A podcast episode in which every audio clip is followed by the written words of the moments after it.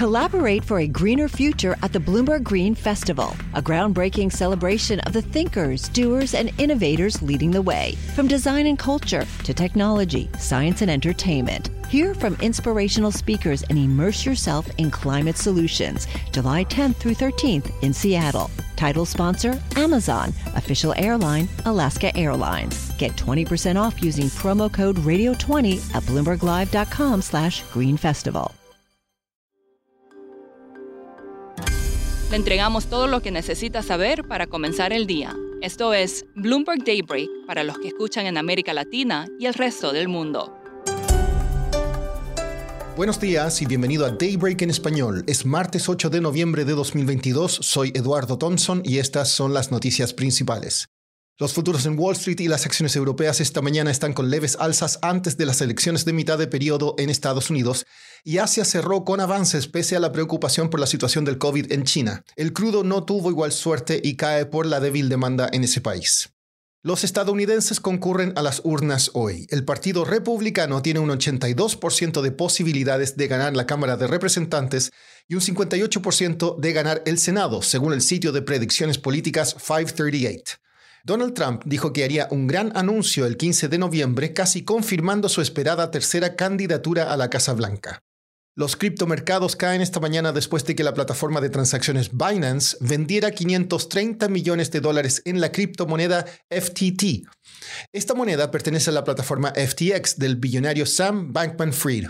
El Bitcoin tocó el mínimo en dos semanas. A las monedas alternativas más pequeñas les fue peor. El FTT caía un 18% y Solana perdía hasta una quinta parte de su valor. En noticias geopolíticas, según funcionarios turcos, Suecia está más cerca de ingresar a la OTAN al hacer concesiones antes de la reunión de hoy entre el primer ministro Ulf Kristersson y el presidente de Turquía Recep Tayyip Erdogan. En Ucrania, el operador de la red eléctrica está trabajando para aumentar el suministro de energía a siete regiones y Kiev. En noticias corporativas, Citigroup anunció más vacaciones para su personal en el Reino Unido.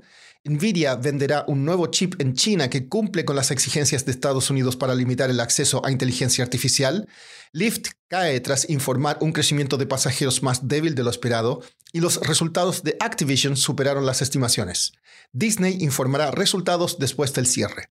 Pasando a América Latina, el índice Ibovespa de Brasil y el Real se desplomaron ayer después de que el presidente electo Lula da Silva retrasó el anuncio de un plan de gastos multimillonario. Su equipo analiza formas de liberar más de 200 mil millones de reales para pagar sus promesas de campaña. Chile informó esta mañana inflación en octubre que estuvo por debajo de las estimaciones. A 12 meses acumula un avance del 12,8% y mes a mes fue del 0,5%.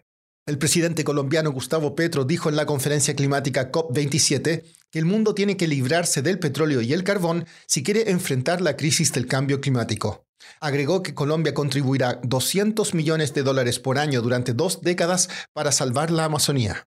Volviendo a Estados Unidos, las elecciones de medio término servirán como un voto de rechazo o confianza a la administración de Joe Biden. Para entender más sobre qué está en juego, hablé con Carlos Manuel Rodríguez, productor ejecutivo de Bloomberg en Miami. Claramente está en juego el control del Congreso, tanto de la Cámara Alta como de la Cámara Baja, pero más allá de eso, también qué tan complicada va a ser la gobernabilidad en los próximos dos años para la administración de Joe Biden porque podría ser bastante limitada esa gobernabilidad si ambas cámaras terminan siendo controladas por los republicanos y sobre todo por algunas características de esos republicanos que podrían llegar al poder, donde el negociar, el encontrar áreas en común no es precisamente con la bandera que compitieron, al contrario, utilizaron una retórica un tanto extrema, incluso muchos de ellos eh, alegan que está ilegalmente Joe Biden en el poder. Entonces imagínate si algunos de esos potenciales congresistas terminan asignados a comisiones que abran investigaciones, que, que, decidan fondos o que decidan qué tanto se puede ayudar a Ucrania, qué tanto no cuando ellos creen que muchas de estas cosas son parte de, movimientos de conspiración.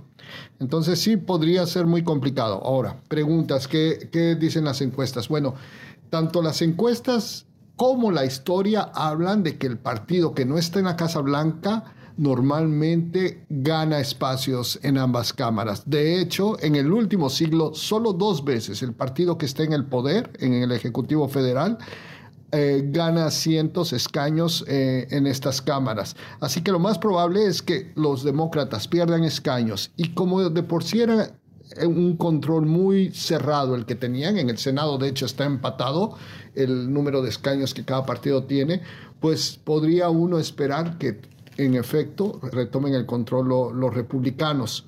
Carlos, si se confirma que los republicanos toman el control del Congreso, eh, ¿eso qué significa para la agenda económica de Joe Biden?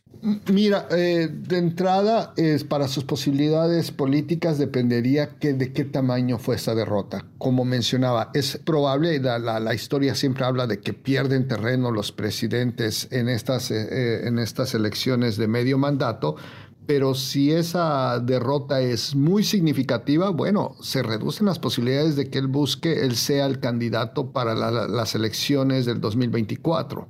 Entonces eso podría abrir la contienda del lado demócrata. Ahora, si de la misma manera que él pierde estos escaños, los que lo ganaron son aquellos candidatos que fueron apoyados por Donald Trump, pues sería el resurgimiento de, de Donald Trump porque pasó algo muy interesante en las, en las contiendas de, internas de cada partido. Los demócratas, en muchos casos, apoyaron o intervinieron con, fondos económicos apoyando a los candidatos que Donald Trump apoyaba en esas internas en una apuesta de buscar que terminaran siendo los candidatos los, los aspirantes más radicales, más extremos, esperando que cuando fuera la elección federal esos mismos candidatos pues ya no obtuvieran los suficientes votos contra los demócratas. Pero si esto no pasa, si esa apuesta resultó ser la equivocada, básicamente el radicalismo o las posiciones extremas serán no la excepción, sino la regla viendo hacia el 2024. Por último, un influencer nigeriano en Instagram conocido como Hash Papi o Billionaire Gucci Master fue condenado a 11 años de prisión por su participación en una red de robo y lavado de dinero. Ramón Abbas, de 40 años, aparecía en la red social usualmente rodeado de autos Rolls-Royce y Ferrari. Estados Unidos lo acusó de ayudar a Corea del Norte a lavar dinero obtenido de robos online. Eso es todo por hoy. Soy Eduardo Thompson. Gracias por escucharnos. Para conocer todas las noticias que necesita para comenzar el día, revise Daybreak en la app Bloomberg Professional, donde puede personalizar las noticias que desee recibir. También puede suscribirse a la versión solo audio en Spotify, Apple Podcasts o la plataforma de su preferencia. Esto es todo por hoy. Escuche de lunes a viernes Bloomberg Daybreak.